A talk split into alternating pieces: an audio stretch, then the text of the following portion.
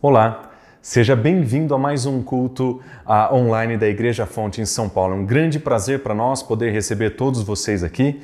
Nós agradecemos a sua presença, nós esperamos que o Senhor fale ao seu coração e que você possa aproveitar esse momento juntos. Aproveito a oportunidade para falar que a, a, nossa plataforma nos oferece uh, um, uma Bíblia online. Se você quiser acompanhar os textos, ah, nós estamos estudando o livro de Marcos, nós vamos começar a partir do capítulo 8, versículo 27, e vamos ler ah, até um pouco à frente no capítulo 9, ah, versículo 13. Ah, você que já nos acompanha e nos conhece há algum tempo, você sabe que estamos estudando o livro de Marcos ah, e, que estamos estudando perícope por perícope, texto por texto, sempre procurando responder perguntas ah, como quem é o nosso Senhor e quem nós somos como seus seguidores. Ah, e nós chegamos no nosso último encontro no final da primeira parte desse evangelho. Aquela parte do evangelho em que nós vimos o Senhor Jesus em movimento, indo a muitos lugares, fazendo muitas coisas. Ah, todas as personagens ah, importantes dessa narrativa já foram apresentados ah, e nós vimos o nosso Senhor ah, apresentando ah, um pouco mais de si, apresentando um pouco mais do seu ensino e da sua mensagem. E ao mesmo tempo em que isso acontecia, nós vimos os discípulos olhando uns para os outros e se perguntando quem é esse homem, quem é esse homem. Ah, na primeira parte desse evangelho, a grande pergunta que o autor tenta nos ensinar a responder é: quem é Jesus? Qual é a sua identidade? Mas a partir do momento que nós entramos na segunda parte, nós somos convidados a responder uma outra pergunta, uma pergunta que, embora a, Jesus já tenha dado indicações da resposta, nós não ouvimos com clareza. E a pergunta que agora o autor nos convida a responder é: qual é a missão de Jesus Cristo? O que é que ele veio fazer aqui? E à medida que nós estudamos a segunda parte desse evangelho, nós vamos ver algumas mudanças acontecendo no modo como Marcos nos conta essa história. Uma das primeiras ah, mudanças que nós vamos ver é que os discípulos estarão ah, em foco nesse período. Nós vamos observar ah, mais interações de Jesus com seus discípulos, eles voltam ao centro da história, voltam àquele momento em que, ah, que, que já tinha acontecido na narrativa, mas que, que por um certo momento de não entender quem Jesus Cristo é, eles são colocados de lado por um momento. Mas aqui na segunda parte desse evangelho, nós vemos o Senhor Jesus Cristo chamando os discípulos de volta para si e tendo diálogos agora com eles. E além de colocar os discípulos como a parte central dessa história, ele também aproxima os seus discípulos e os ensina o que significa seguir a Jesus. Ele vai falar sobre o discipulado e ele vai falar de uma perspectiva agora muito clara, ah, vai falar de uma perspectiva muito aberta e ele vai demonstrar o que, quais são, ah, não são, ah, vai, vai nos mostrar o que significa andar atrás de Jesus, seguir os seus passos. E, e Marcos vai deixar dicas para a gente no seu texto, mostrando palavras como, por exemplo, a expressão no caminho. Jesus Cristo ele está indo para Jerusalém, mas agora ele está a caminho de Jerusalém com seus discípulos. E essa expressão vai aparecer algumas vezes na segunda parte. E não só nós veremos os discípulos, mas como também veremos o contexto do discipulado. E por fim, nós vamos ver que os discursos de Jesus Cristo são muito diretos. Até aqui ele fala por parábolas, até aqui ele ensina de uma forma que aqueles que conhecem ou que recebem a sua instrução podem entender, mas que, ah, mas que aqueles que estão do lado de fora não compreendem muito bem. Mas na segunda parte desse evangelho, a, a, a, as parábolas elas não vão aparecer, o ensino vai ser direto, as declarações serão claras. Ele falará abertamente sobre quem ele é e sobre o que ele veio fazer. Mas existe um, um elemento na segunda parte desse, desse, desse evangelho que é muito interessante. Ah, se você puder abrir a sua Bíblia no capítulo 8 de Marcos, você vai perceber que a segunda parte inicia com um evento muito interessante. Nos versículos 22 a 26, nós, nós lemos a cura de um cego em, em. Esse, é, essa, essa história ela abre a narrativa da segunda parte e ela conta a, a, respeito de um milagre, aliás, o único milagre de Jesus Cristo que ele realiza em duas etapas. Ah, ah, se você observar ah, nos versículos 23, nós vemos que Jesus Cristo, ah, tendo compaixão, ah, ele, ele inicia um milagre e pergunta: Você vê alguma coisa? E no versículo 24, recobrando a vista, ele disse: Eu vejo homens, ah, porque como árvores os vejo andando. Ele via, mas ele não via claramente. Para ele, as pessoas pareciam como se fossem árvores. Então, Jesus Cristo volta mais uma vez para ele e, e, dá continuidade ao seu milagre.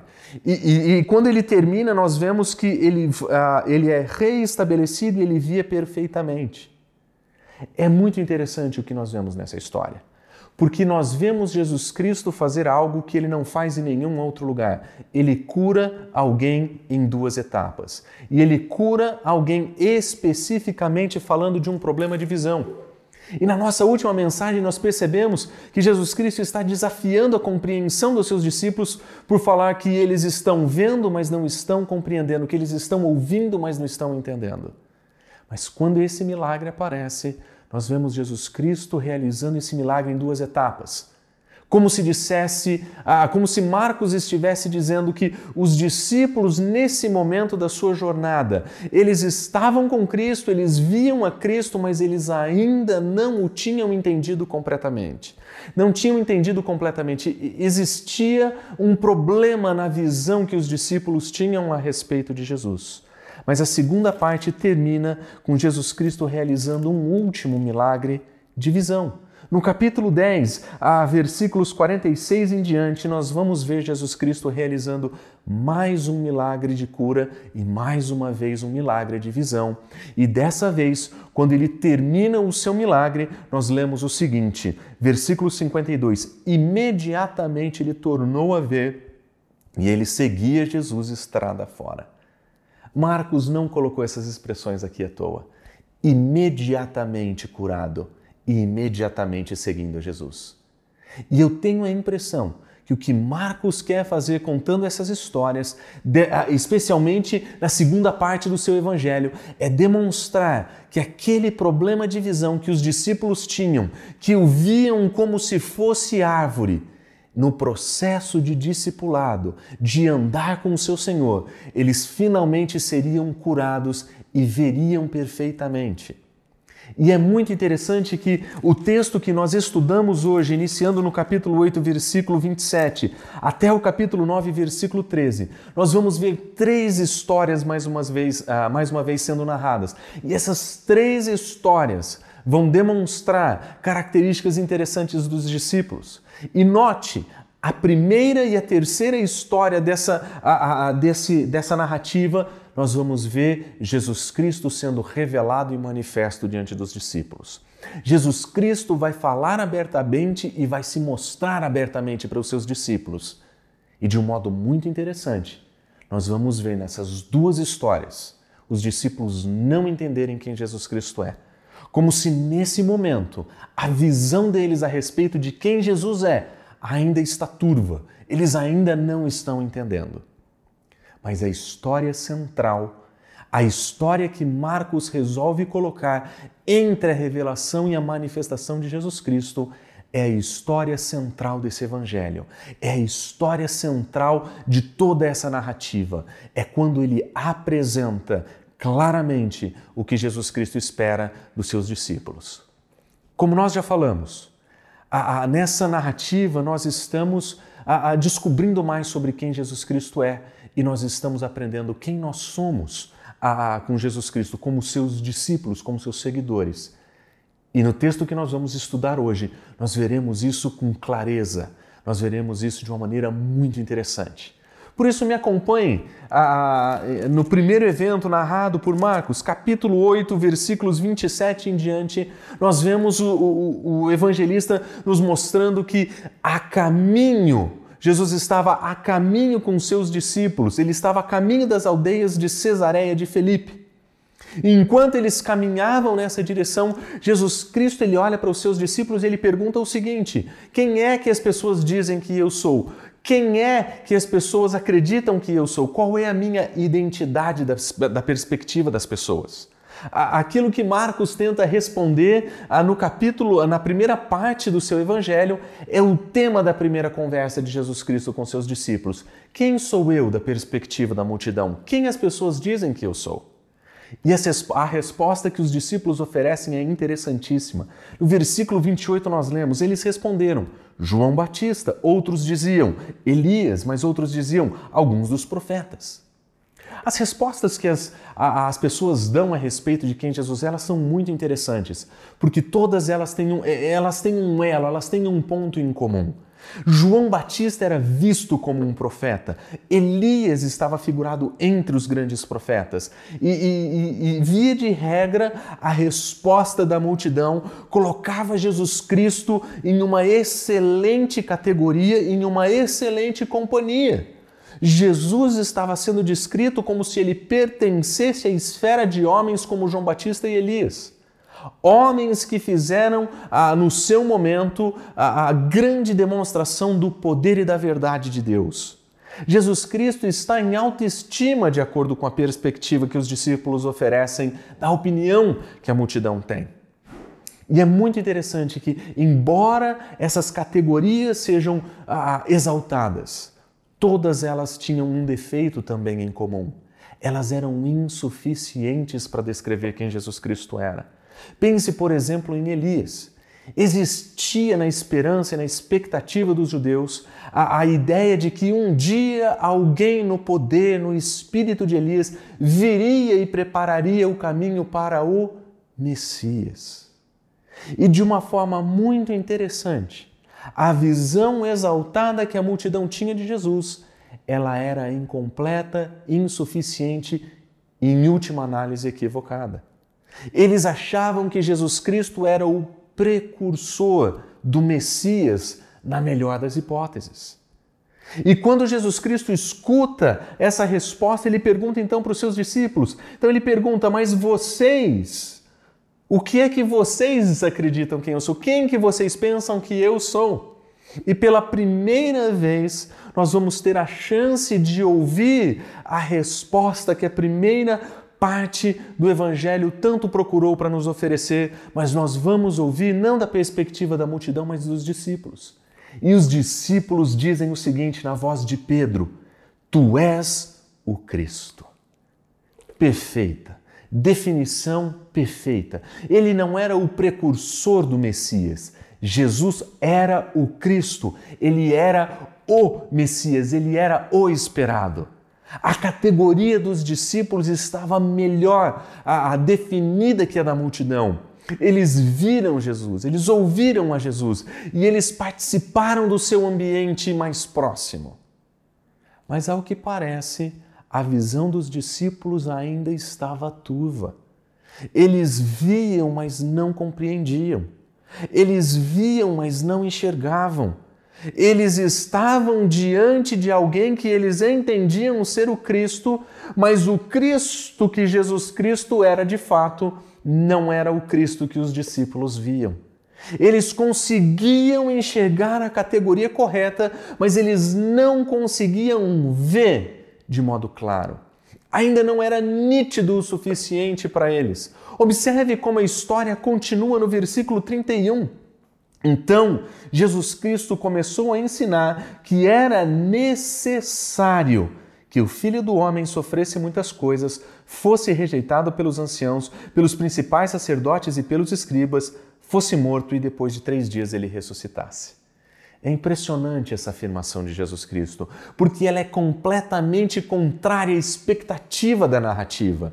Os discípulos acabam de declarar Jesus Cristo como o Messias, o Cristo mas a visão que eles tinham do Cristo era diferente. Jesus Cristo precisava lapidar a visão deles, precisava ajustar a visão deles. Ele era sim o Cristo, mas ele não era o Cristo que os discípulos queriam que ele fosse. Enquanto ele se entendia como servo sofredor, os discípulos o viam como majestoso rei, dono de um reino político e do fim das opressões de Israel. Eles viam, mas eles não enxergavam. Jesus Cristo estava diante deles, como aquele cego enxergava os homens vendo apenas árvores. Eles não viam claramente. E eles tanto não viam que Pedro chega a fazer o seguinte, versículo 32, mas Pedro, chamando a parte, começou a reprová-lo. E a expressão que Marcos usa para descrever Pedro é forte. A, a, ideia de que um discípulo reprova o seu mestre era repugnante entre os discípulos e mestres e rabis do mundo antigo. Mas Pedro faz algo ainda pior. Ah, quando ele diz, Marcos diz que ele o repreendeu, ele usa uma expressão que até aqui nesse evangelho só tinha aparecido nos lábios de Jesus. É o mesmo termo que ele usa para acalmar a tempestade, é o mesmo termo que ele usa para impor o silêncio a respeito daquilo que ele realizava. Mas é também o termo que ele usa para fazer silenciar os demônios. O termo é forte. É como se, de uma maneira muito sutil, Marcos estivesse dizendo que Pedro entendia a voz de Cristo, a descrição da sua missão, como se fosse algo que não viesse de Deus, algo que vem dos homens, ou pior, algo que tem influência demoníaca. E lembre-se, o problema de Pedro não era que ele era incapaz de entender a complexidade do que Jesus falava. Na verdade, Marcos diz no versículo 31 que ele falava sobre essas coisas abertamente. O diálogo de Jesus Cristo era claro. O problema de Pedro não era entendimento. Agora, o problema de Pedro era mais do que entendimento. Ele não somente não vê claramente, como ele não entende, mas ele também não aceita a missão de morte e sofrimento de Jesus. E ele chama Jesus de lado e diz assim não. E ele repreende Jesus. E a resposta de Jesus Cristo é fantástica. Usando o mesmo verbo, Jesus Cristo volta-se fitando os olhos e ele repreende a Pedro. Mesmo termo, mesma força mesma expressão, e ele diz: arreda Satanás. Aquilo que era sutil na sugestão de Marcos é claro nas palavras de Jesus. Satanás arreda. Como se aquilo que Pedro escuta, é, que Jesus Cristo escuta saindo de Pedro fosse, na verdade, uma descrição de um ensino demoníaco. E ele termina dizendo: Você não cogita as coisas de Deus, mas você cogita as coisas dos homens. Pedro estava olhando para si, Pedro estava olhando para a glória, Pedro estava olhando para a coroa, para o reino. Mas Jesus Cristo estava olhando para a cruz. A visão de Jesus Cristo da sua missão está claramente definida claramente publicada e ele declara isso claramente. Ele veio para sofrer, ele veio para morrer, ele veio dar a sua vida, ele veio para sofrer. A sua missão está clara, mas Pedro não aceita. Pedro não aceita a missão que Jesus Cristo tem. Ele não está pronto para enfrentar o sofrimento. Ele não está pronto para enfrentar a realidade do sofrimento. Ele olha para Cristo, ele escuta o que ele diz, mas ele não vê claramente e ele não entende. O problema de Pedro é que ele não queria aceitar a missão de Jesus. Embora Jesus Cristo tenha revelado claramente quem ele é, os discípulos não entenderam, não aceitaram. E pior, ainda nesse mesmo texto, nós vemos um segundo evento que descreve uma situação muito parecida, mas ainda um pouco pior. No capítulo 9, a partir do versículo 6, nós lemos: Seis dias depois, tomou Jesus a Pedro, Tiago e João e os levou a sós à parte a um alto monte e ele foi transfigurado diante dele. Nós vemos aqui Jesus Cristo sendo revelado, a sua glória se tornando aparente, e ele é descrito nos seguintes termos: as suas vestes se tornam resplandecentes e sobremodo brancas, como nenhum lavandeiro na terra jamais poderia alvejar. Ele tem uma aparência divina, ele tem uma aparência celestial. Agora a glória de Deus claramente trans, é transparecida diante dos discípulos e Cristo é revelado claramente diante deles. E melhor, ele aparece em excelente companhia. Ele aparece com Elias e Moisés. Elias, aquele a quem a multidão confundia com o Cristo, aparece uma das mais importantes figuras dos profetas está ali naquele momento, juntamente com Moisés, aquele que também é um grande profeta de Israel, um grande líder da nação. E eles estão ali, como se representando a lei de Deus e os profetas. E olhando para aquela situação, vendo sem serem capazes de enxergar, Pedro, mais uma vez, em nome dos discípulos, ele diz o seguinte: por que, que a gente não faz uma tenda e fica aqui? Tá tão gostoso, tá tão bom. Eu estou ouvindo o melhor dos diálogos possíveis. E vamos ficar aqui. E Marcos adiciona uma nota no versículo 6, ele diz: Ele não sabia o que dizer porque ele estava morrendo de medo. Ele estava em mais uma vez diante de uma situação onde a glória de Cristo é revelada, mas nesse momento revelada a como nunca antes, mas sem saber o que fazer, sem saber como se comportar e sem entender exatamente o que estava acontecendo. A glória foi manifestada, mas eles não estão enxergando muito bem. Eles veem, mas não veem com clareza. E a sequência do texto é que o próprio Deus corrige a perspectiva dos discípulos. Enquanto os discípulos estão ali naquele momento tentando entender o que está acontecendo, nós escutamos uma voz que vem das nuvens, a voz do próprio Deus que dizia o seguinte: Este é o meu filho amado, a ele vocês vão ouvir. Ele é a última revelação, ele é aquele que fala por mim, é a ele que vocês têm que ouvir. Enquanto os discípulos não estão entendendo o que está acontecendo, o próprio Deus define com clareza a identidade de Jesus. Este é o meu filho. E aqui nós vemos a clara identidade do Messias, parcialmente entendida pelos discípulos. Eles viram o Cristo, mas ele não era somente o Cristo, ele era o servo sofredor, mas ele não era somente o servo sofredor, ele é o Filho de Deus, ele é aquele que fala por ele, é por meio de Jesus Cristo que a voz de Deus é ouvida. Ele é o Cristo, o servo sofredor, o Filho de Deus. A identidade de Jesus está claramente apresentada. Não existem mais mais dúvidas para o leitor desse texto sobre quem Jesus Cristo é. Mas, embora eu e você, lendo esse texto, nós tenhamos clara visão de quem Cristo é, os discípulos vivendo esse momento não estão vendo com clareza, não estão entendendo. Mais uma vez se mostram ah, incapazes de entender e incapazes de aceitar o que Jesus Cristo tinha para falar. Na sequência do texto, eles têm uma conversa com Jesus Cristo sobre a interpretação que os escribas têm a respeito de Elias. E Jesus Cristo tem que corrigir a visão deles mais uma vez, porque novamente eles não estão entendendo o que está acontecendo. E é exatamente nesse ponto do Evangelho que nós vemos Marcos mais uma vez ser brilhante. Entre as duas histórias, seja da revelação ou da manifestação de Cristo, nós encontramos o cerne dessa história.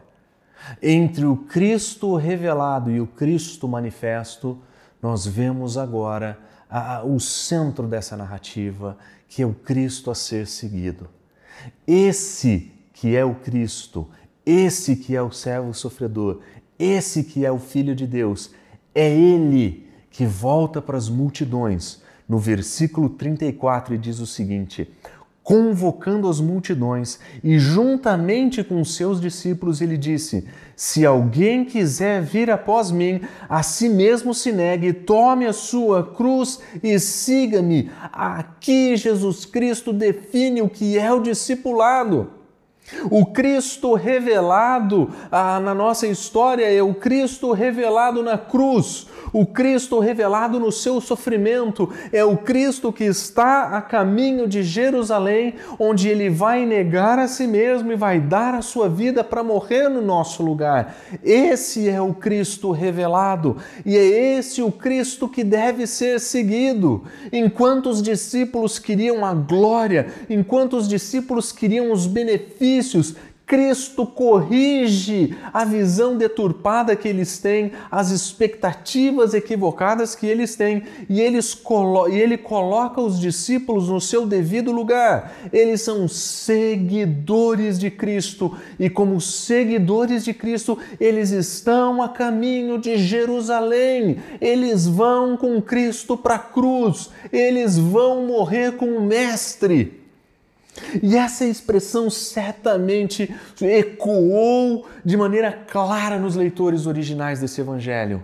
Afinal de contas, os leitores originais desse evangelho estavam sendo perseguidos pelo Império Romano e a história nos conta que eles estavam sendo crucificados, alguns deles de cabeça para baixo, alguns deles de cabeça para baixo e sendo colocados em fogueira. Quando esse texto foi lido no seu contexto original, a ideia de pegar a sua própria cruz não era uma metáfora, não era uma ilustração, não era um sofrimento, uma dor, uma doença, uma sogra, um problema, um desemprego, uma pandemia. Não! Esse era o chamado à morte, esse era um chamado para entender que seguir a Jesus Cristo é ir a caminho de Jerusalém, e ir a caminho de Jerusalém é ir ao caminho da morte.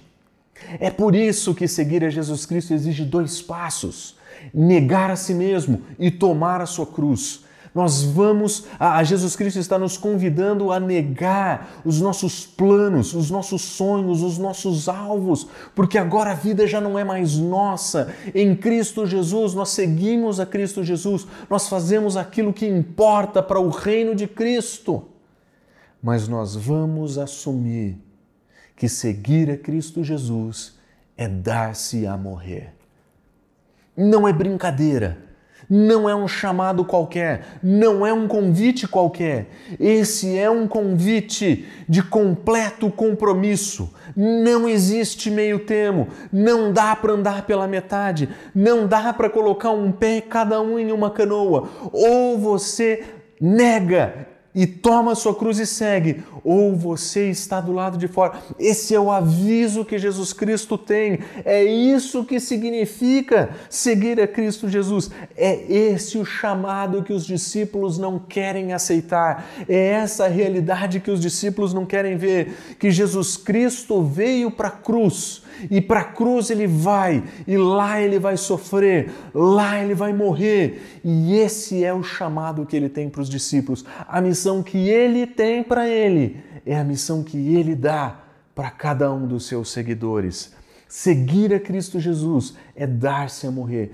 Ele é o Cristo revelado, ele é o Cristo a ser seguido, mas ele é o Cristo crucificado. E como seus seguidores, nós estamos indo para o mesmo lugar. Jerusalém é o nosso direcional, é o nosso foco. E ele continua dizendo: quem quiser salvar a sua vida vai perdê-la. Quem quiser perder a sua vida por causa de mim e por causa do Evangelho, ele vai salvar a sua vida. O que ele está dizendo é muito claro. Se nós quisermos salvar a nossa própria vida, do nosso próprio modo, buscando os nossos alvos, os nossos desejos, a nossa missão, os nossos propósitos, nós teremos perdido a nossa vida nós vamos chegar no fim da vida tendo perdido a chance de viver uma vida para o Senhor. Nós teremos desperdiçado a nossa vida. Mas ele diz: aquele que perde a sua vida nesse mundo, nessa terra, desse modo, por causa de Jesus Cristo e por causa da missão de Cristo, o Evangelho, que é a nossa missão, assim é que nós ganhamos. É assim é que nós honramos, é assim é que nós seguimos o nosso Senhor. Ele veio com uma missão clara e ele nos deu uma missão clara. Nós vamos seguir os seus passos. Como ele foi à cruz, nós vamos anunciar a cruz até o dia que a cruz nos encontrar. Não importa se vai ser por meio de uma pandemia, não importa se vai ser por meio de perseguição, todos nós um dia enfrentaremos o fim da nossa história. Mas o objetivo de Cristo é nos levar a esse momento de um modo em que nós não, diz, não tenhamos a, a, o sentimento de que nós desperdiçamos a nossa vida. Quem quiser salvar a própria vida vai perder. Mas quem quiser perder a sua vida por causa de Cristo Jesus, esse sim vai encontrar sentido, esse sim vai encontrar significado, esse sim vai encontrar a, o propósito e a missão que Cristo dá para a vida. E ele garante o seguinte: que, que, é, que, qualquer que nessa geração adúltera e pecadora se envergonhar de mim e de minhas palavras, o filho do homem também se envergonhará dele. Opa! Aquele que, se, aquele que tem vergonha da missão de Cristo, aquele que não aceita a missão de Cristo, aquele que não vive a missão que Cristo oferece, que tem vergonha, que se esconde, ele garante: o filho do homem um dia vai voltar. E quando ele voltar, ele também vai se envergonhar deles.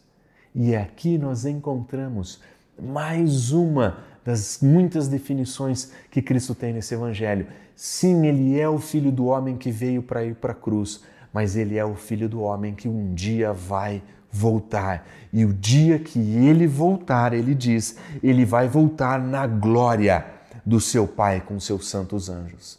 Aquilo que os discípulos queriam, aquilo que os discípulos esperavam, a glória que eles tanto almejavam, ela vai chegar, ela virá mas não é agora. Não é agora. Jesus Cristo está ensinando que o caminho da glória passa pela cruz, passa pelo sofrimento. E ele ensina que a nossa missão, enquanto nós estamos nesse mundo, não é uma vida de buscar glórias, não é uma, uma vida de buscar o sucesso, não é uma vida de buscar a, a, a desenvolvimento. não, nosso objetivo aqui é viver a missão de Cristo, a missão que Ele nos deu e uma missão que vai nos custar caro, vai custar a nossa vida, vai custar o nosso tempo, mas essa é a nossa missão. É essa a missão que ele tem. Porque se nós nos acovardarmos, se nós nos envergonharmos, quando ele voltar, ele também se envergonhará de nós. Mas a pergunta que fica então é: como é que esse Cristo que vem para morrer é o mesmo Cristo que vai voltar? E aqui nós encontramos esse, essa informação muito importante. Jesus disse claramente: Ele vem para morrer, mas ele vai ressuscitar. Existe uma ressurreição, existe uma glória futura, existe um, um, Cristo revelado e manifesto, transfigurado, cheio de glória, que se fará presente, que se fará visível e que será claramente percebido. Aliás, esse texto, essa parte da história, Jesus Cristo termina com uma promessa que acalma o nosso coração. Ele diz: Em verdade eu vos afirmo que, ah, que dos que aqui se encontram alguns há que de, man de maneira nenhuma passarão pela morte até que vejam. Observe essa palavra. Até que vejam a chegada com poder do reino de Deus. A promessa de Jesus Cristo para aqueles discípulos que não enxergavam muito bem, que viam homens como árvores. A promessa é que eles vão ver com clareza. O processo do discipulado está ficando mais intenso. Aquela, aquela cura que aconteceu em duas etapas. Aquela cura que iniciou com Jesus Cristo curando um cego em duas etapas que fez com que ele visse perfeitamente e que termina com a história de um cego curado, vendo perfeitamente e seguindo Jesus, começou na vida dos discípulos. O milagre está acontecendo na compreensão e na visão dos discípulos. Jesus Cristo garante: eles irão ver com clareza. E é aqui que nós encontramos a, a conforto para a nossa própria situação.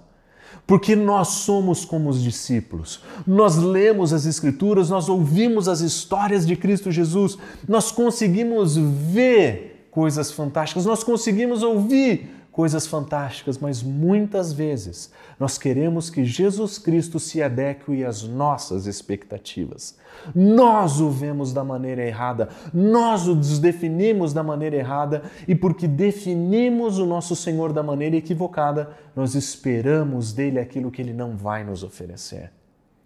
Existe um momento de glória mas o momento de glória não é agora. Existe um momento em, em, que nós veremos a nossa cegueira completamente curada, mas esse momento não é agora. Essa é a nossa expectativa, esse é o nosso desejo, mas nós ainda estamos caminhando para lá.